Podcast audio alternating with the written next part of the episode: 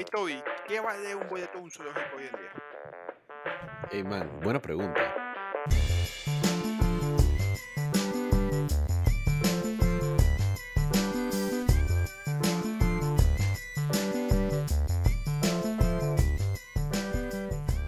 Damas y caballeros, niños y niñas, personas de todas las edades. Buenas, buenas, buenas. Bienvenidos al décimo, sí, décimo. ¿Qué episodio? 1, 2, 3, 4, 5, 6, 7, 8, 9. Décimo. Toby, dilo, dilo, Y dilo. esto es el décimo episodio, Décimo. muchachos. Y, brother, e- este es un episodio importante porque con este episodio vamos a cerrar esta primera temporada, la cual hemos pasado un increíble.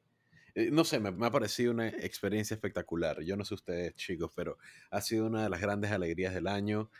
Eh, sin duda alguna, hay buena pregunta para rato. Eh, yo estoy feliz ahorita mismo. Frisco me está viendo y dije, hey man, ¿qué estás hablando?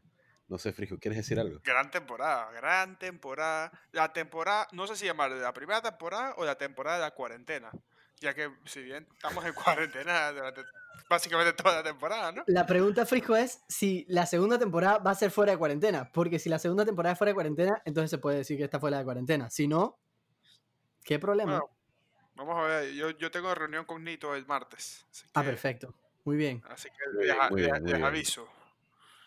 Hey, gente, ¿ustedes qué piensan de los zoológicos, Fren? ¿Cómo así? ¿Qué chucha qué? Hablemos claro. Ya, mira, yo te voy a decir la verdad. Yo era un gran fan antes. Gran, gran fan. De pelado. Dije, dije big time, dije fanático número uno de los zoológicos y ahora en verdad no me gustan para nada. Mira, yo nunca fui tan, tan fan del mismo zoológico, pero de los parques temáticos eh, de animales, ¿sabes, no? Zoológicos. me Estás hablando de Animal Kingdom, Frisco. Em, sí, no tanto Animal Kingdom, tal vez por ahí, pero más ese SeaWorld y Uh, controversial. Busch Gardens. Controversial. De, de pequeño, pues de pequeño me gustaban mucho. Eh, Claro. y sí, Eh, en mi caso, a mí también me gustaban de pequeño. Hey, ustedes iban al súmito, que supa. Claro. Todos los años con la escuela religiosamente. nunca fui al Summit. Nunca. Nunca, En la escuela nunca te mandaban a ir. nunca, nunca, nunca. Wow. Va, eh, Colegio Episcopal de Panamá, Fren. Eso está bien interesante. Interesante. Man, dicen que la aguilarpía se llama Toby. Estás loco. Te lo acabas de inventar. Eso es un fact que te lo acabas de inventar. Pues sí. Ni siquiera traté en vendérselo, nada más dije lo dije. Nada más lo dije, fue como que. Dije, hey, Eh, dice que la aguilarpía se llama Toby. ¿Verdad? Pero el Summit es un zoológico. ¿Usted Summit- llamaría al Summit un zoológico? Bueno, Es es un centro de rehabilitación y conservación de vida silvestre, ¿no? Una vaina así. Un parque nacional, ¿no? todo eso es cierto. Yo creo que igual, de igual forma es un zoológico. Tío, yo creo que la mejor manera de saber si es un zoológico o no es un zoológico es eh, buscando el significado de la palabra zoológico. Toby, ¿tú tienes eso para nosotros? ¿Qué es un zoológico? Porque el Summit es un parque nacional, ¿ah? Y no es lo mismo que un zoológico. Dale. Exacto. Entonces, por ejemplo, el zoológico tengo entendido, dentro de mi extenso estudio esta última semana, que el zoológico es un recinto con instalaciones adecuadas para poder conservar, cuidar y criar especies diferentes de animales, especialmente los animales salvajes y exóticos, y además de esto, pueden ser visitados por el público general.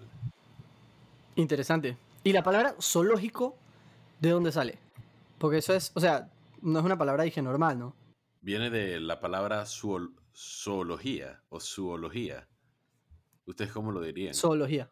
Zoología. zoología. Sí. Zoología. Con En tilde inglés, en la zoology. Zoology. Interesante. Sí, sí. En inglés es zoology. Y sí, eh, parque zoológico o jardín zoológico. En inglés, zoological garden. Se abrevia zoológico y en España se le en, y en español se le dice zoo. Sí, yo entiendo que en- en España les dicen, literalmente dije, el zoo. Dije, vamos al zoo. Pues vamos al zoo. Así mismo. Tenemos el Resident Spaniard Frisco. A ver, en los tiempos que he vivido en Cataluña, pues íbamos al bueno, cada, cada tres días. Frisco vivió en Cataluña créanlo o no, vivió en Cataluña un gran total de dos días y le fue bastante bien, aprendió bastante del idioma. Creo que Frisco habla catalán como los que más. Me fue bien, me fue bien, adapté. Él parla catalán. Adapté rápidamente lo que fue, ¿sabes? No, la lengua. Eh, muchos me consideraban turist, pero ya, ya yo me sentía como parte del lugar. Sí, definitivamente. Tío, es que yo creo que tú te sientes muy a gusto en bastantes lugares, Frisco. Tú, tú eres un man que la pasa bien donde sea. Yo soy un residente del mundo. Ahora, llévame al International Space Station o lo que es la Luna y ya. Empieza a pasar mal. te entiendo, te entiendo. Eh, a ver, un par de fun facts de los zoológicos antes de empezar a hablar de la historia de los zoológicos. ¿Les parece? Adelante, para ver. Tírate, tírate uno. Ok. Uno que a mí me gusta y que eh, discutiendo aquí con, con mis compañeros, entiendo que no les gusta tanto, es que los zoológicos reciben aproximadamente, en los Estados Unidos, los zoológicos reciben aproximadamente 183 millones de visitantes al año. Y este número es más alto que el número de espectadores que reciben en los estadios, obviamente, la MLB, la NHL, la NBA y la NFL juntas. Todas juntas hacen menos de la cantidad de gente que va a los zoológicos al año. Impresionante, pero jamás hacen más plata. No, no, no. Yo no creo que hagan más plata. Pero, pero yo sí creo que reciben más visitantes. A Toby no le había gustado ese fact. No, no, no la verdad es que me parece, una, me, me, parece asqueroso el fact. Me parece que es una clara manipulación de los datos. Yo quiero que estatistas se pongan las pilas con esta vaina. ¿Saben? Porque en verdad, en verdad, esta, esta data tú la sacaste de la Asociación de Zoológicos y Acuarios. Estadounidenses y Acuarios estadounidenses. Me parece una falta de ah, respeto. ¿estás no contando los acuarios? Sí, sí, sí, sí. Los, los, acuarios técnicamente son zoológicos de pescados. Sin embargo, es que mira, mira, yo, yo, yo voy a hablar bien claro. Para mí, o sea, en lo, personal, va primero los zoológicos. O sea, yo, yo, yo siento que los acuarios tienen más visitantes que los zoológicos y, y me mantengo con esa... ¿Por qué lo piensas, Toby? Porque generalmente los acuarios son mucho más baratos. Yo creo que también los acuarios son más céntricos, ¿no? O sea, yo siento que en una ciudad, o sea, un acuario son puros tanques, no necesitas que los animales anden por tanto espacio, entonces puedes tenerlo literal, dije, en el centro de la ciudad. El acuario de Boston, por ejemplo, es en medio de la ciudad, el acuario de Barcelona me parece que también es bien cerca del centro de la ciudad. Así el acuario de San Francisco es al centro de la ciudad también. Exacto. Eh, el de New Orleans también está en, toda la ciudad. Ahí. Y mira, estábamos, estábamos hablando ahorita en, y disculpa que te interrumpa, estábamos hablando ahorita del Parque Municipal Summit. Eh, Lamento informarte, Francisco, que es un zoológico. Oh. Que se llama Parque Municipal, pero es un zoológico. Y se creó en 1923 por parte de la antigua Compañía del Canal de Panamá como una granja experimental para poder probar la adaptación de especies eh, de diferentes partes del mundo al clima tropical de Panamá. tiene que haber em, estado en la zona del canal, ¿no? Entonces me parece atroz, porque entonces fui una víctima del mercadeo engañoso. Eso fue lo que fui. Te agarraron, Frijo. Te agarraron. Eh, Pero claro, eh, está en, el, en, la zona del canal actualmente. Ahora claro. solo falta que Barro Colorado, a donde sí fui con el Colegio Episcopal de Panamá, sea también un zoológico. No, Barro Colorado definitivamente no es un zoológico. Claro, porque las escuelas suyas los llevan a estos tipos de lugares, de los cuales los valores de mi colegio claramente no estaban de acuerdo. La verdad es que superior el colegio episcopal, la verdad, en ese sentido. Em, para, para, los, para aquellos que nos escuchan desde fuera de Panamá, oye, por cierto, nunca nos, nunca nos presentamos, ¿saben? Así que brevemente, yo soy Gabo. Francisco, Frisco. Yo no me voy a presentar, no, no me da la gana. Ese es Toby. Entonces, la cosa es que, para los que nos escuchan de fuera de Panamá, Barro Colorado es una isla súper especial en Panamá, es un, es un parque nacional, parque natural, eh, y el Smithsonian tiene una, eh, una estación de investigación ahí, porque hay muchísimas especies de animales que solamente se encuentran en Barro Colorado y que tienen unos, unos comportamientos y unos Em, no sé, una manera de vivir bastante interesante por ser específicamente endémicas o específicamente nativas de esa isla. Em, y exhortamos a todos los que nos visiten en Panamá que vayan a Barro Colorado. Muy bien, muy bien. Eso fue una publicidad no Em, pagada, por cierto. Por si, Y el Summit es un chicos. zoológico. Totalmente nos, pagaron y nos van a dar una guilarpía personal a cada uno. ¿Y Toby le va a poner la suya? Toby. Por supuesto. Tobías. Por supuesto que sí. Ey, chequeen esta vaina. Habla, pa' Bueno, antes de, che- antes de chequear lo que yo quiero que ustedes chequeen, yo quiero primero saber un poquito acerca de la historia de los zoológicos. ¿Qué sopa? ¿Qué chucha qué? Dale, yo les cuento la historia de los zoológicos. ¿Qué les parece? Por lo menos bien, la, está la primera parte. Porque la realidad es que la historia de los zoológicos es larguísima. En verdad, em, los zoológicos nacen básicamente o prácticamente desde que nacen las ciudades. Hay, hay Diría yo que desde que el, el arca de Noé. Porque Es- sin los animales, a ver, uf, no habría zoológico. interesante esa, ese claim del joven Frisco. Pero por favor, procede. Procederé, no te preocupes. Em, entonces, el zoológico nace desde que nace la ciudad realmente. Hay evidencia de que existían zoológicos desde los, las civilizaciones mesopotamias, las civilizaciones egipcias, todos estos manes tenían zoológicos. O sea, era desde siempre el zoológico ha sido una manera como de mostrar poder, digamos. Entonces, digamos que yo como eh, rey de una civilización quiero mostrar que mi civilización es poderosa y controla no solamente a todos sus súbditos, sino también a los animales. Entonces, em, los reyes tenían animales co- controlados, digamos, em, dentro de espacios o dominados dentro de espacios em, que muchas veces eran, a veces eran públicos y a veces eran privados. Por lo general comenzaban siendo privados, sin embargo. Em, y eh, por lo general eran espacios de los reyes, espacios personales, digamos, en los palacios o en las casas de verano de los reyes, y les llamaban colecciones o les llamaban casas de fieras. Y una de, de las primeras fue la de rey Federico II del Sacro Imperio Romano, que empezó a coleccionar animales de su reino como para mostrar que él tenía control sobre todo el reino, la gente y sus animales. Pero entonces, em, luego de un rato, o sea, mucha gente alrededor de Europa especialmente, pero como les comentaba, alrededor de, de muchos diferentes países o civilizaciones en el mundo también los tenían. En Europa se volvió muy común de parte de las élites, la realeza, tener estas casas de fieras o estas colecciones. Luego de bastante tiempo, cuando, por ejemplo, pasa la Revolución Francesa y eh, las élites dejan de ser, digamos, los que están por encima de su gente o los que, los que gobiernan, empiezan a agarrar todos estos espacios que antes eran privados y que funcionaban como casas de fieras o como colecciones y los empiezan a volver públicos. Digamos, eh, una súper importante en Francia era la casa de fieras del Palacio de Versalles. El Palacio de Versalles era de los reyes, pero cuando pasa la Revolución Francesa pasa a ser un espacio público, un museo, etcétera, para la gente de Francia. Y una de las cosas que pasa a ser para el consumo del público también es la casa de fieras del Palacio de Versalles. Y ahí tenían una colección enorme de animales y se convierte en, digamos, una manera de democratizar el acceso a estos animales exóticos para que todo el mundo en el reino los pudiera ir a ver. Y luego de, de eso, o sea, a, medida que se iban popularizando más y más y más los zoológicos alrededor del mundo, los empezaron a coger como lugares para estudiar a los animales, o sea, de manera científica, eh, para ver cómo, cómo funcionaban, cómo se veían, cuál era su anatomía, cuáles eran sus comportamientos, etcétera, etcétera. Pero eh, luego de un rato dejó de ser tanto para la ciencia.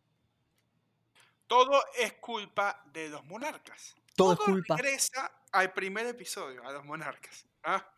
Qué belleza, qué belleza. Estamos cerrando el círculo. Un espectáculo. Básicamente todo lo que ellos tenían, ahora lo agarramos y lo seguimos explotando. eh, simplemente para ver cómo ellos vivían o cómo las vainas evolucionan. Exacto. Y se pone peor. Toby, ¿tú qué ibas a mencionar? No, no, no, que después de un rato, después de todo lo científico y todo lo demás, los zoológicos empezaron a convertirse más que nada para el deleite de las personas. Al principio utilizaban jaulas redondas, los zoológicos me refiero, utilizaban jaulas redondas o hexagonales con pisos de concretos que eran buenas para que todo el mundo viera los animales, pero hacían que los animales se sintieran como rodeados, ¿saben? Y que no pudieran hacer cosas normales de animales como por ejemplo cavar, como por ejemplo correr. Eh, un dato curioso a todo esto, ahora que mencionamos o que menciono esto de, de las jaulas. El zoológico de Filadelfia abrió en 1874. Frenes, se murió o mataron, mejor dicho. Puedo decir mataron, ¿no? Mataron, pero lo mataron. Asesinaron. Mataron a un oso perezoso.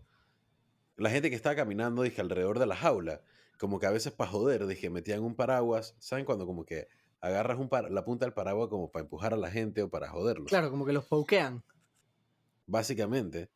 Y, y en efecto, man, entre tanto pegar al, al oso perezoso y entre tanto tocarlo, ey, el fucking man murió, huevado. La primera semana. La primera semana. ¿Qué es esa vaina, Fren? Vale verga.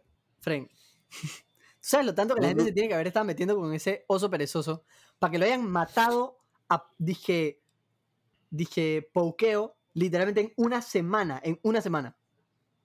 Horrible. Digo, al ah, principio. Si vamos a hablar de acontecimientos tristes, oscuros y tenebrosos de lo que ha sido la vida en un zoológico, no podemos olvidar ese 28 de mayo del año 2016, cuando se nos fue nuestro compañero, amigo y compatriota Jarambe. Con solamente una bala de un rifle, destruyeron su vida alrededor de las 4 pm. Que descansen paz. Horrible. Jarambe. Ese, ¿Sabes que ese es mi cumpleaños, no? El 28 de mayo. Peor cumpleaños de mi vida entera. Horrible. Literal. Lloré, me la pasé llorando el cumpleaños entero. Cállate la boca. Todo el día, sin parar de llorar. por mí, Arambe no iba a hacer nada de pedado. Usted sabe, ¿no? Que el pedado cayó de los tres años y la gente tenía miedo que Arambe lo iba a matar y entonces matan a Arambe. El otro día un pasiero me llamó y dije, Fren, tú, tú de casualidad eres de eso que prefería que... Eh, ¿Qué fue lo que me dijo? Dije, que mataran a Jarambe a que mataran a que Jarambe matara al peladito. Pero es que tú sabes que yo entiendo que es como dice Frisco, que el Jarambe en verdad, como que al principio estaba un poco como alterado y violento, pero después de un rato como que empezó a tratar al peladito bien y todo. Como que dije, al peladito se le habían caído los pantalones y Jarambe dije que le subió los pantalones y vaina. Él lo iba a criar, Fren. Ese iba a ser el próximo Tarzán. Tarzán en el medio del zoológico de Cincinnati. Así mismo es. Horrible, horrible. En fin, al principio también los zoológicos metían humanos. Ajá, ahí está viendo. Iban a agarrar ese peladito y iban a volver a meterlo en el zoológico. Como hacían antes. Claro, iba a ser Tarzán, huevada. Pero. O George selva. No sé. En 1970 fue cuando empezó todo lo del zoológico, eh, lo de la conversación, La conversación, Toby. Your Toby moment of the day is brought to you by... muchachos. La conservación. La conversación. Y la, Asociación de Zoológicos y Acuarios que se encargan de acreditar que los zoológicos sean en efecto buenos y que sean lugares donde se les esté tratando bien a los animales. Dinos un fact más, Gabo, por favor. Bueno, eh, una de las, de las funciones importantes de los zoológicos hoy en día es la de tratar de criar animales que están en peligro de extinción. Y que, o sea, el, punto es criar a los animales o tratar de que los animales se apareen, tengan hijos, crías, y luego puedan... Linda labor. Lindísima labor. Y puedan luego volver a soltarlos en la naturaleza y que tengamos esos animales que están en peligro de extinción viviendo bien nuevamente. El problema es que de 145 especies que hemos tratado de volver a o de devolver a la naturaleza, solamente 16 han funcionado. Sácame la matemática, pero pienso que eso es aproximadamente como el 11, 11%. Puede ser, 12%. Ahí, un poco. Es muy bajo el número. 13%. 13%, gracias. 12, o 13%, sí. Em, el matemático Robles. Así es. Que va, man, ojalá, Frank. Y ahora, un mensaje de Kevin Car Shop. Hey Frisco, te tengo unos tips que me dejaron mis amigos de Kevin Car Shop. Cuenta, pave. Tengo unos días que no chequeo mi carro. Mira, lo primero que tienes que tomar en cuenta es evitar dejar el carro sin arrancar por mucho tiempo. esto va a ocasionar una batería muerta. Al menos cada dos o tres días enciende tu vehículo por uno o dos minutos y deja que se lubrique la máquina, ¿sabes?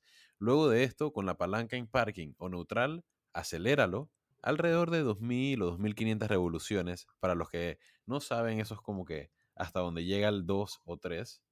Durante 2 o 3 minutos y con el motor acelerado, vas a poder recargar la batería. Chuso, esa no me la sabía, pilla. Te estoy diciendo, Frame, por eso es que tenemos los carros que no quieren arrancar hoy en día.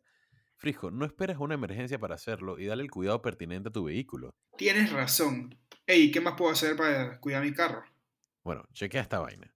Una vez recargas la batería, moviliza el vehículo hacia adelante y hacia atrás par de veces. Debido a la rotación, esto va a evitar que las llantas se desinflen y que los frenos se te peguen. Chuso, esa es dura. El carro de mi mamá todos estos meses ni se movió y tenía las llantas bien bajas. Buen dato, Toby. Claro, man. Ese tip y muchos más están en todas las redes sociales de Kevin Car Shop. También te diría que nunca está de más revisar los fluidos de tu vehículo. Tú sabes, de que aceite de motor, culan y esa vaina. Pero hey, si es mucho enredo, llámalos, que ellos te resuelven. Los puedes llamar al 388-2199 o al WhatsApp 6579-4715. Kevin Car Shop, mecánica, chapistería y pintura. Esto es Corriendo una maratón con Luis Nutrición en un minuto. Ey, Gabo, ¿cómo así que tú corriste una maratón? Eso no es súper difícil. Bueno, con buen training y buena nutrición se hace. ¿Por qué estás pensando correr una? Estás loco. Apenas estoy pensando en empezar a correr. Ve acá, lo de trading lo sabía, pero ¿cómo así que nutrición? Sí, man. Para correr una maratón uno tiene que estar en super forma. Y eso incluye comer bien. Por mi tipo de cuerpo, por ejemplo, yo tengo que comer mucho para asegurarme de tener energía para entrenar. ¿Y cómo sabías cuánto comer? Sencillo, me fui a ver con Luis Nutrición. Él no solo me ayudó a aprender sobre los tipos de comida que debía estar comiendo, sino que me dio un plan alimenticio facilísimo de seguir. Mis comidas casi que se hacían solas y yo siempre estaba listo para la acción. ¿Y cómo hacía para comer suficiente si a ti todo te cae mal, Fred? Bueno, hablé con Luis sobre mi síndrome de colon irritable y él me ayudó a investigar sobre qué comidas me podían caer mal, para así poder evitarlas. ¿Todo eso?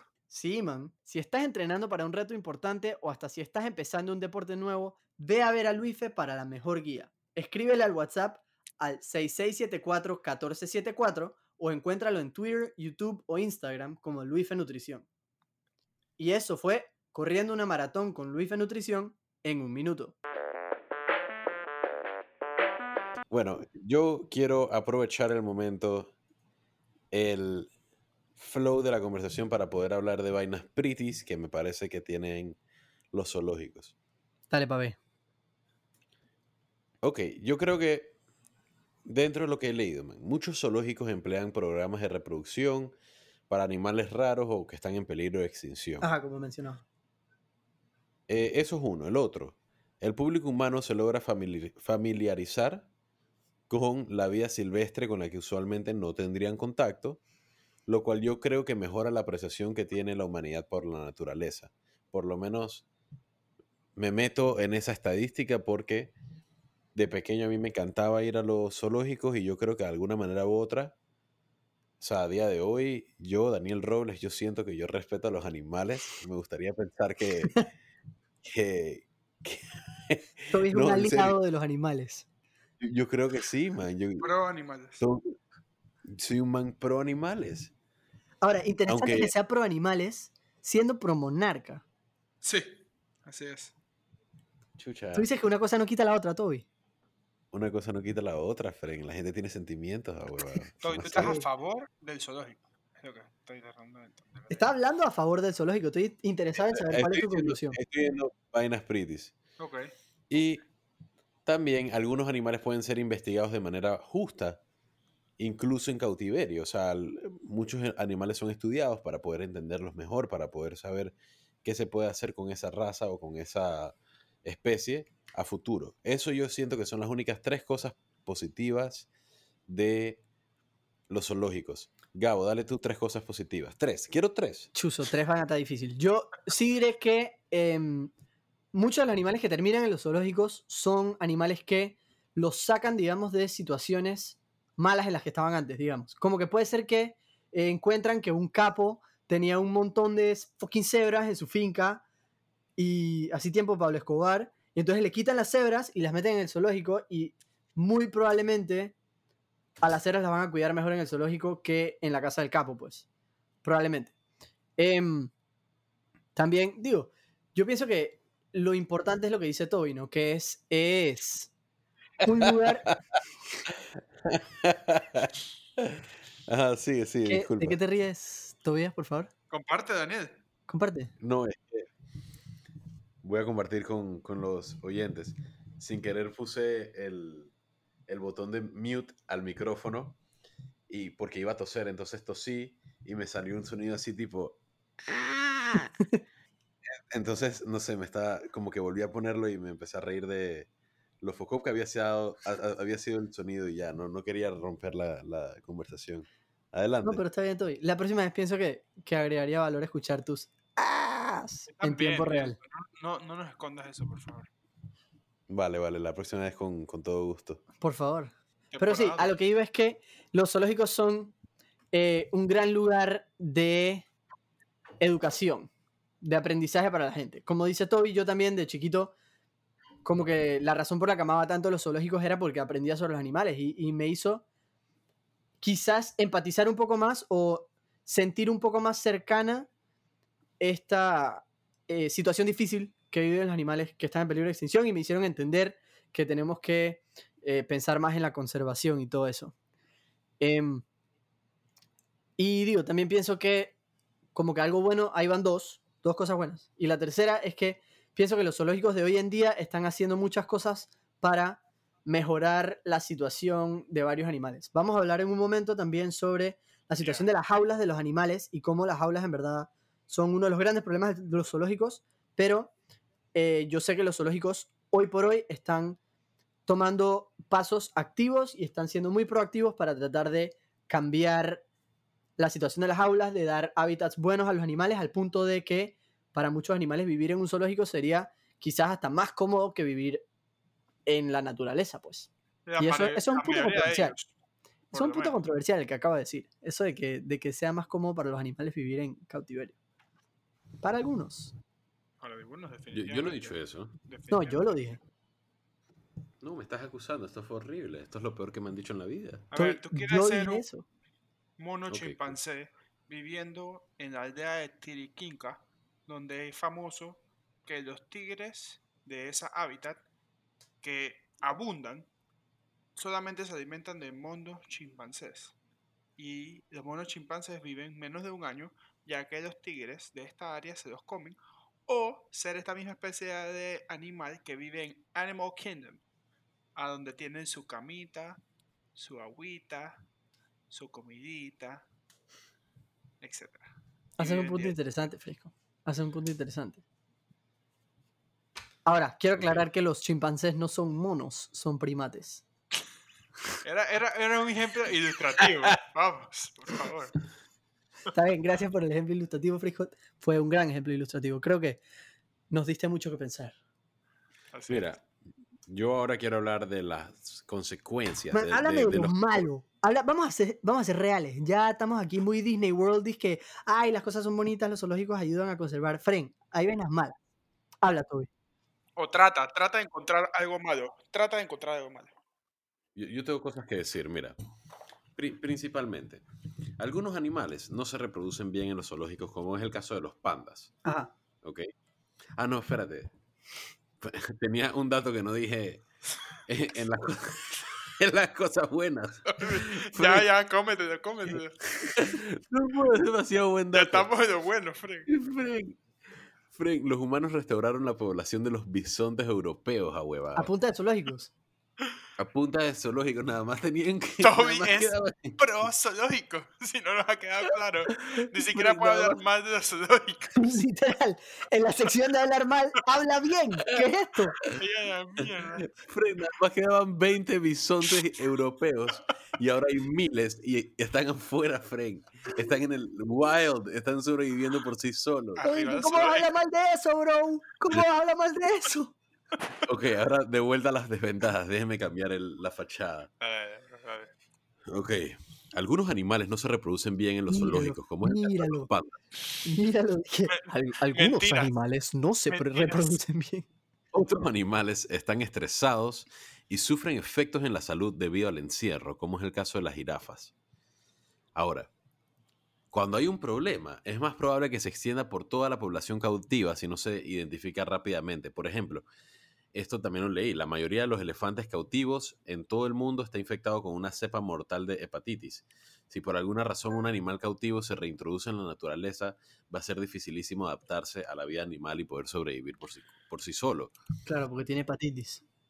Claro, entonces algunas investigaciones en animales están contaminadas también por las condiciones de cautiverio, eh, como es el caso de las mantis religiosas. Eh, eh, espérate, gran- espérate, espérate. Tú sabes que ahí dije hepatitis A, B y C. Sí. Dicen que los elefantes tienen hepatitis E. Verga. De elefante.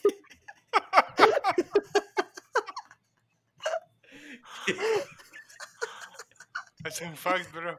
Es un fact. Bro, Es un fact. esto es lo mejor que he escuchado en mi vida. Ahí a la verga. Jamás lo esperé, jamás lo esperé.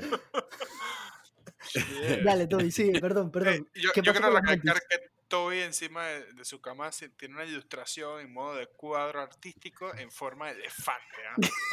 o sea que este es un gran fanático de elefante. Y no se esperó de todo verdad, es lo de hepatitis E.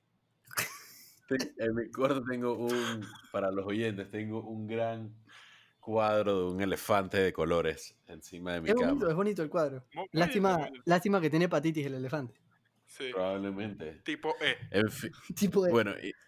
aparte de lo que ya les dije, Estabas hablando de las mantis, Toby, antes que te interrumpiera, lo siento. sí, que se vayan para la verga las mantises. La- la verdad es que yo nada más quiero decir que algunos humanos creen que si los animales se encuentran en un zoológico no hay necesidad de una población salvaje. Pero la necesidad de animales salvajes en el ecosistema es un tema súper, súper importante para el bienestar también de, de la vida silvestre como la conocemos. No se puede polarizar tan fácilmente y decirles que no, man, hay que quitar todos los animales que hay por ahí, hay que tenerlos todos en, cau- en cautiverio. Eh, no, man, como mencionó, como mencionó Francisco, hay muchos, muchos animales que dependen de, de la caza de otros, ¿me entiendes? Y no los Claro. puedes eh, sencillamente agarrar a todos los tigres de, de bengalas y... O, por ejemplo, miren lo que está pasando con las abejas. Sí, lo de las abejas es fuerte. ¿Qué está pasando con las abejas? Las necesitamos para fucking, vi- para fucking vivir bien. La- las abejas son responsables, creo que dije, por 90% de la polinización de todas las flores del mundo entero. Una vaina así. Es una Estoy, huevón. estoy inventándome ese número de 90, pero es algo así, dije, altísimo, Pero- ridículo, súper loco. Y, son, como el 77%. Una vaina y entiendo que son responsables del 100% de miel de abeja. ¿Ah? Exactamente, Chucha. exactamente. ¿Y qué haría el mundo sin la miel de abeja? La miel de abeja. Ah, sí. Eh, Disculpa, pero sí, también yo tengo unas cosas que decir acerca de SeaWorld, pero eso, eso es para la siguiente ronda. Adelante con las desventajas según Gabo. Dale, las desventajas según Gabo son principalmente, em, bueno, primero, yendo a lo que dice Toby de que muchos animales necesitan cazar para vivir. Em, la comida en los zoológicos en verdad es una porquería. Por lo general para los, digamos, para los animales car- carnívoros es de que pedazos de, o sea, es carne de caballo como licuada. Entonces, los Nice. animales lo que comen, y tiene todas las vitaminas y todos los minerales que tiene que tener, pero no tiene un componente muy importante que es como que el, el componente de pelear con su comida. Los animales, especialmente, digamos, los leones, los tigres, los chitas y los leopardos, tienen que como que pelear, no en el sentido de, de agarrarse a puñete con la comida, sino como que, que tienen que pasar trabajo para separar la carne del hueso, digamos, porque eso mantiene una buena salud bucal. Y ese es el tipo de vainas que tú no puedes controlar en un zoológico si les estás dando como que papilla de caballo. Claro. Uno. Dos. em, muchas veces, por no decir siempre, las aulas de los zoológicos no son suficientemente buenas para sus animales. Te pongo un ejemplo. El oso polar en la naturaleza tiene un espacio de 250 mil kilómetros cuadrados. Ese es su hábitat. un oso polar vive en 250 mil kilómetros cuadrados y no tiene ni medio kilómetro cuadrado, yo diría, en la mayoría de los zoológicos. Por ejemplo, el zoológico de Detroit acaba de abrir un nuevo espacio para sus osos polares que tiene 2.5 hectáreas. No estoy muy seguro cuál es la matemática de hectáreas kilómetros cuadrados, pero estoy bien seguro que no es 250 mil kilómetros cuadrados. Em, entonces, y como que no hay muchos zoológicos que tengan la capacidad, digamos, monetaria, que tengan la plata para poder hacer ese tipo de espacios para sus animales. Entonces lo que terminan haciendo son estas aulas que son muy pequeñas, que están demasiado iluminadas porque la gente para poder ver a los animales se necesita más luz de la que los animales tendrían en la naturaleza y también son mucho más hay mucho más sonido, hay sonidos mucho más altos. Por ejemplo, para los animales que viven en bosques tropicales, creo que son como 30 decibeles el promedio de decibeles a lo largo del día y en un zoológico están sintiendo como 65 decibeles al día. Eso es una locura, eso es altísimo. Y lo que termina pasando es que los animales viven como la mitad del tiempo. Por ejemplo, los elefantes, como bien mencionado Toby, los elefantes en la naturaleza viven como 40 años y en cautiverio viven de 17 a 20 años. O sea, viven la mitad de su vida. Y tú ves que cada vez que tú ves que un animal está como haciendo movimientos repetitivos y esté haciendo movimientos que como que no tienen mucho sentido. Por ejemplo, si van a un zoológico muchas veces verán animales que dando vueltas, vueltas, vueltas, vueltas, o nada más como que moviendo la cabeza de una manera rara. Eso significa que el animal está estresado. Y si se fijan, la mayoría de los animales, en la mayoría de los zoológicos, casi siempre están estresados. Entonces es como que, ¿para qué estamos teniendo estos lugares así? Estamos literalmente sometiendo a estos animales a una vida súper en panga para el deleite de la gente, pues para que la gente los pueda ver. Como que con la, yo siento que con la tecnología que tenemos hoy en día existen alternativas para poder enseñarle a la gente y para poder hacer que la gente como que sienta más suyo el problema de la conservación. No sé si me explico. Sí. Un, un kilómetro cuadrado son 100 hectáreas. Son 100 hectáreas. Así es. Y esta vaina tiene 1.5 hectáreas. 1.5 hectáreas. Creo, sí. O dos para ver. ¿Cuántas que era? Son. Eran como 2.5 hectáreas. Era 1.5 acres. Como 2.5 ah. hectáreas. Mira tú. 1.5 acres. Sí. Al menos que está haciendo esto mal, son muy pocos kilómetros cuadrados. Demasiado pocos kilómetros cuadrados. Chuso, bro. Yo no sé qué vamos a hacer, porque entonces nos van a cerrar nuestros zoológicos, pues. Vamos a ver. Digo, si tú ves eso mal. podemos hablar al respecto, podemos hablar al respecto de qué, de qué conclusiones han sacado de todo esto. No, no, normal. Por ejemplo, dije, el otro día yo fui al, al Summit, ¿no? Ah, sí. Y el otro, día. Fue eh, el, otro día hace como febrero. ya te iba a decir yo, el otro día eh. estabas en cuarentena, papá, yo no sé. Así es. No, no, no, pero a mí me, me encanta pasar por, por allá y yo me acuerdo que, fui con mi abuela a Gamboa y en el regreso paramos en el Summit. Ahora, algo interesante. Hay una jaula enorme llena de como 250 monos. Estoy obviamente exagerando, pero son demasiados monos. Y los manes se sacan la chucha allá adentro y están siempre, dije, cabreados y andan ahí gritando a cada rato por ejemplo, yo voto para que esos monos pueden vivir perfectamente afuera, ¿sabes? Nadie ha pedido tu voto. La que. lo, bueno, del Summit es que muchos de los animales del Summit son, son del área, pues. O sea que sí, yo creo que lo que tú dices es cierto, todo. Yo creo que muchos de esos bichos pueden vivir por ahí, pues. La vaina es que, por ejemplo, dije. Está el tema de que una vez ya tú le empiezas a dar por años y años comida al puto animal. Eh, ¿Por qué tienes que decir puto animal? No, porque estoy molesto con los zoológicos, porque estoy molesto. Okay. No es que, era, porque... que estás a favor hace un tiempo, ¿sabes? No, no lo estoy, no lo estoy. Todo bien baila la vara. Todo bien baila la la verga, Frank. Yo estoy tranquilo, weón. Toda una temporada y todavía no sabemos descifrarlo. Ni para allá, ni para acá. Ni come, ni deja comer. Ni para ti, Se me acaba de ocurrir. Deberíamos hacer las temporadas de 11 episodios. Así. ¿Por qué 11? Porque me encanta el número 11, ¿sabes? Comprado. ¿Sí? O sea, 11, 22 episodios, segunda temporada, tercera temporada 33, 44, 55. Es distinto. ¿Qué pasa cuando lleguemos a la temporada 10? 110. ¡Ay! Era 101.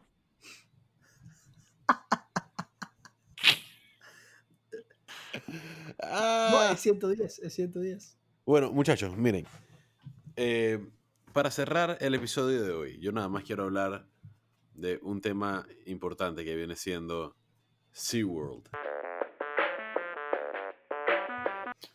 Yo quiero poner una queja súper grande de SeaWorld y es que Yo quiero hablar una cosa Eh. después de SeaWorld, así que no va a ser para cerrar, pero dale. Lo siento. tú acabas de deserrarme y cerrar. Acaba de abrir tu cerrar, if you will. Ok. Bueno, la cantidad de espacio proporcionado por SeaWorld no se acerca al tamaño del océano que un solo animal mari- marino cubriría, dije, en un día entero. Es un poco como tomar un águila y meterla, dije, en una pequeña jaulita de fucking pájaros.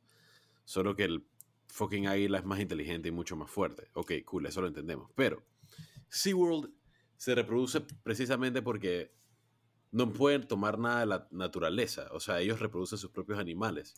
Hay una, ellos tienen prohibido eh, por organizaciones internacionales, eh, tienen prohibido traer eh, o adquirir animales del- de la vida silvestre. Entonces lo que ellos hacen es reproducir sus propios animales, los que ya tienen. Entonces, por ejemplo, en el caso de las orcas, eh, lo solucionan inseminándolas artificialmente eh, para poder mantener, dije, viva la, la descendencia de esa orca, ¿me entiendes? No, no es que la orca quiere tener babies. Ajá. O sea, y que Eh, la obligan a tener bebés. Claro, claro, y así con todos los animales dentro de SeaWorld. Entonces eso me parece que está súper en panga. Sí. Y esto también pasa en los zoológicos, ojo, ojo. O como diría un primito mío pequeñito, jojo. Jojo. Muchos zoológicos son igual de perjudiciales para los animales. ¿Por qué? Porque, eh, o sea, en el caso de, me refiero a zoológicos privados, Ajá, donde el bienestar animal nada más queda a discreción del fucking propie- propietario. ajá. Que probablemente pudo haber sido el caso, estoy hablando penca, pero pudo haber sido hasta cierto nivel el caso de Pablo Escobar, ¿me entienden? Claro. El man tenía demasiado, tenía un fucking hipopótamo ahí, dije, Sí, tenía, de payaso, ¿me entiendes? tenía una... ¿Te sabes el cuento del, del unicornio de Pablo Escobar? No. No. Ok, esto me lo contaron en un tour de estos de... En Medellín, un tour de estos que incluía, dije, una visita a uno de los ranchos de Pablo Escobar y vaina. Dice que la hija de Pablo Escobar pidió de cumpleaños un unicornio. Entonces lo que Pablo Escobar hizo fue que agarró un cuerno de toro. O sea, mató un toro, agarró el cuerno, se lo dije, incrustó a un caballo en la cabeza para que la hija viera, dije, hay un unicornio, y al día siguiente se murió el caballo. Porque obviamente no iba a seguir vivo con un cuerno incrustado en la cabeza. Focopa. Poco sádico. Ese son, el tipo, ese, ese son el tipo de cosas que yo digo, ¿saben? Sí. Como que, lógicamente, SeaWorld me parece hasta peor, no sé, que, que el propio zoológico. Em, Sí, digo, SeaWorld tiene siempre. aparte, hay millones de... Sí, hay millones de cuentos acerca del abuso animal también. Claro, y la famosa foto Eh, esa de que dije, el parking de SeaWorld es, dije, 20 veces, una vez así, o dije, 100 veces, yo no sé, más grande que dije, el lugar de las orcas. Claro. Yo quiero claro. aprovechar eh, y hablar de, directamente de tú a tú a todos los acuarios. Eh, que escuchen lo que todavía acaba de decir hace SeaWorld eh, y tomen ese mismo mensaje, ¿ah? porque yo no quiero generalizar simplemente una sola específica, eh, ¿sabes? No? Unidad, sino que quiero hablar de a toda la masa, a toda la industria. Excelente. Es un, es un problema. Es verdad, es verdad. Y con esto que acabo de decir, yo voy a terminar mi aporte el día de hoy en el episodio. ya te Espérate, espérate, espérate, espérate, porque yo quiero hablar de una vaina más que acá. Tú tocaste, tocaste en lo que estabas diciendo, que son los zoológicos privados. Porque la mayoría de este, de este episodio nos hemos enfocado en episodios, en, en episodios, en zoológicos grandes, en zoológicos, digamos, los zoológicos nacionales de los países. Un, un zoológico en Versalles, que es una cosa enorme, un zoológico de Detroit, que es enorme, el zoológico de El Summit. no sé, el Summit, que es grandísimo. Em, pero también hay un montón de zoológicos digamos, en los Estados Unidos hay miles de zoológicos, dije, que están, dije, en la mitad del camino, dije, en la carretera hay un zoológico ahí, la gente tiene, dije, estos tigres. Por ejemplo, yo no sé si ustedes vieron Tiger King. ¿Alguien la vio? He visto No. un buen par de episodios. Bueno, Puedo no vi, la creo que son cuatro episodios, puedo haber visto la mitad. dos Son siete. Así que viste como un cuarto. No, pero sí, yo vi que el quinto episodio era una vaina con el Joe Mac, Mac no sé qué vaina. el de Joe. Exotic. Bueno, para nuestros oyentes que sí vieron Tiger King, que asumo serán un buen par, Sí, sí. ese man, o sea, es- esa serie es toda sobre un zoológico privado y a medida que vas viendo la serie te vas dando cuenta que el zoológico no tiene plata, le da comida casi dañada a sus animales, los animales pasan hambre, cuando los animales están en una edad donde ya son muy grandes y son como un problema para el zoológico, los matan. Em, y, por ejemplo, lo que la asociación esta que les mencionaba Toby al principio del episodio, que es la Asociación de Zoológicos y Acuarios de los Estados Unidos, que es la asociación que se encarga de decir qué zoológicos son buenos, qué zoológicos deben recibir plata del gobierno para poder seguir haciendo investigación, todo este tipo de cosas. La Asociación de Zoológicos de Animales, solamente, perdón, la Asociación de Zoológicos y Acuarios, solamente acredita al 10% de los zoológicos y acuarios de los Estados Unidos. Hay como Wow. 2.800 zoológicos y acuarios en los Estados Unidos, de los cuales solo como el 10% están acreditados. O sea que hay un montón, literalmente un montón, o sea, miles de zoológicos Miles. que son una porquería, que son un pupú. O sea, literal, los animales viven fatal y los zoológicos están quebrados. Y ese son el tipo de vainas. O sea, yo pudiera escuchar argumentos a favor de el- los zoológicos grandotes que están acreditados por la Asociación de Zoológicos y Acuarios. Pudiera escuchar, aunque no estaría de acuerdo 100%. Pero con estos zoológicos privados, así dije, en medio de la carretera. No hay manera. Tienes toda la, tienes toda la razón. Mira, lo de. Lo que sí vi en Tiger King, y no, yo me refería al último capítulo con Joe McHale, que hace un. Ah, ah, ah, el de. Community. Hace mismo, el de un. ah, una entrevista con los que todavía no están encarcelados. Bueno, eh, lo que vi o pude ver de Tiger King es que ellos agarran a estos baby tigers y lo aprovechan cuando todavía son suficientemente pequeños, de meses estamos hablando, y los usan para hacer dije, photo ops o Sí. como que dice, dije, tomarse Sí. fotos con personas y las personas pagan mucho dinero y ya tienes tu foto con un tigre, Fred, la pones en tu casa, la pones en tu sala y cuando estás cenando en la noche y comiéndote un pedazo de carne o para nuestros compañeros veganos, un pedazo de tofu, puedes ver tu foto con el tigre, ¿cierto? Sin Es cierto. embargo, Qué inclusivo, Frisco. Sí, sí, sí, claro, siempre. Eh, sin embargo, estos tigres llegan a crecer. Eh, se vuelven Claro. un poco eh, Problemáticos. problemáticos y no sé, no estoy muy seguro qué hacían en la serie, además de tratarlos mal, creo que algunos mueren o los matan. Algunos los matan, sí. Eh, yo quiero hablar de una gran organización estatal llamada Louisiana State University. O Go LSU Tigers. por sus siglas en inglés. Ellos han rescatado tigres de esta manera y él siempre tiene una mascota viva en un hábitat dentro de la universidad que unos llamaríamos un poco un pequeño zoológico, pero la verdad es un hábitat de un millón de dólares, ¿ah?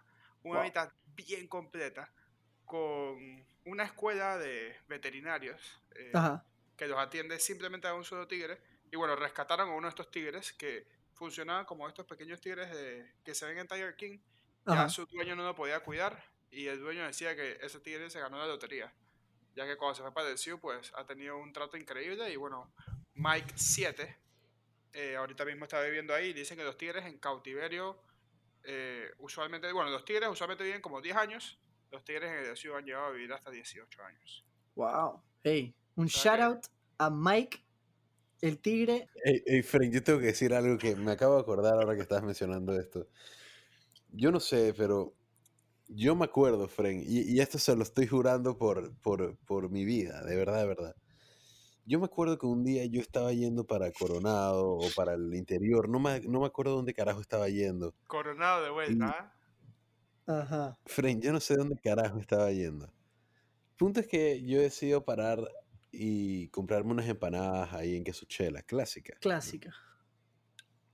Ey, Fren, yo estoy en la fila, me volteo y hay un Fren, no es un Fren, un man, con un fucking tigre en un, en, en un, Y con un collar. En una bolsa. con un collar, huevado. Con un fucking collar. En la fucking fila. Un tigre. Era un bebé tigre. Es correcto. Baby Tengo la foto, tengo que buscarla. Por, Por favor, búscala Y- para poder postearla. Porque yo creo que nuestros redes. oyentes y Sí. nosotros no te van a creer hasta que vean la foto. Te lo juro. La, vo- la voy a buscar, la voy a buscar. Y el man estaba ahí parqueando con su tigre, chilling. Y era un tigre bebé y todo el mundo lo estaba sobando, ¿me entiendes? Qué locura. Yo nunca había tocado un tigre. y lo tocaste. Ey, bien suave, pilla. Qué locura. Bueno, en, en Tiger King hablan un poco de eso. De cómo dije, mucha gente tiene estos animales, dije, más o menos para lo mismo que yo mencionaba al principio que hacían los reyes, ¿no? Como para mostrar, dije, ah, yo domino esta fiera, yo soy, ¿sabes? Como que, no sé, el pritizón. Soy este tipo tan especial, que tiene este animal tan especial. O sea, hay un personaje dentro de la serie que literalmente se llevaba tigres, dije, a Las Vegas, a sus cuartos de hoteles, y le decía a las personas, dije, hey, a las mujeres, dije, hey, tengo un tigre en mi cuarto, ¿quieres venir a verlo? Y entonces así era como que se, así era como se levantaba la gente. Hey, Toby acaba de enseñar al tigre y esta vaina es de verdad. Toby, por favor, pásanos esa foto para poder mostrársela a los oyentes porque yo no creo que los humanos se la van a creer mucho. ¡Qué locura! Ey, Ey, otra, bien foco. otro estilo de, de zoológico que no sé si lo mencionamos ya, probablemente no. Que una vez fuimos, bueno, estábamos de vuelta viviendo en Estados Unidos y un amigo mío, panameño también, me dice, hey, vamos para el zoológico. Y si bien en Baton Rouge, donde vivíamos, había un zoológico, él dice que este zoológico era mejor porque podías tocar los animales y quedaba fuera, así que era un road trip. Nos fuimos como dos horas y media en carretera hasta que por fin llegamos al zoológico. El zoológico no era de gran cosa, pero sí era, eh, te montabas en un carrito y te daban una comida, como en un bucket, como que dice un vaso de esos grandes, donde lo llenabas con comidas de pepitas, todos los animales comían lo mismo, y ibas por el zoológico eh, y al final como que tú estabas en la jaula, porque tú estabas simplemente en un carro y ponías la comida por fuera de la ventana y venían los animales y comían hacia el carro. ¿Y qué que tipo era de...? como otro concepto de zoológico. Habían jirafas, pero las jirafas no quisieron venir hacia donde nosotros, entonces decían que las jirafas se ponen un poco violentas, así que si las jirafas no vienen, no vas donde ellas. Pero Ok. habían disque avestruces y no no había nada de monos ni nada de ese estilo, pero bueno. No me acuerdo bien los animales, eran uno- unas vainas que parecían caballos, o no sé, unas vainas así bien exóticas. Interesante. Pero bueno, es otro, otro tipo de, de zoológico que tal vez sería interesante, eh, ¿sabes? Estudiar. Investigar, Así es. ¿cierto? Muchachos, yo creo que ha llegado la hora pascual. Como Toby. dice... Eres el peor despidiendo los episodios, bro. Literal- Hermano, tenemos una hora de episodio, bro. ¿Qué es esta vaina? Es demasiado tiempo. Bueno, vamos a ver qué dice la gente, si está de acuerdo contigo. Así es. Una Ah, pregunta. no, no, esto no, eh, esto no iba dentro del episodio, pero bueno. Ey, por Ahora favor, sí. yo quiero, yo quiero antes de despedirnos, eh, si tienen alguna duda, alguna pregunta, algún comentario, no duden en contactarnos y seguirnos en nuestras redes. Buena pregunta podcast en Instagram y buena pregunta rayita abajo en Twitter. ¡Vaya! Buena, Frisco. Gracias, gracias. Quiero aprovechar también para decir que se suscriban a nuestro podcast. Aquí, si están escuchándonos en Spotify o en Apple Podcast o lo que sea, no se olviden de suscribirse a nuestro podcast. Y también dense una vuelta por el Patreon para ver si les interesa eh, darnos un par de centavos. No tienen que, pero si, nos, si tienen ahí un cuara que quieran dar, obvio, Ey, vale. bienvenidos. Nos ayuda a, a seguir creando contenido pretty. Hey, Fren, ¿ustedes saben qué se puede comprar con un cuara bien rico, Fren? ¿Ustedes saben las gomitas esas que son como, que parece como una naranja? Sí, Sí. loco. Buenísimos. ¿Están a buenas. Están a cuara, loco. Chucha. Ey, más bien. Qué locura. Bueno, chicos, eso es todo por hoy. Yo soy Gabo Fresco. Toby. y esto fue Buena Buena pregunta, episodio número 10 eh, acerca de los zoológicos. Chao, gente, los queremos. Chao. Pray for Harambe.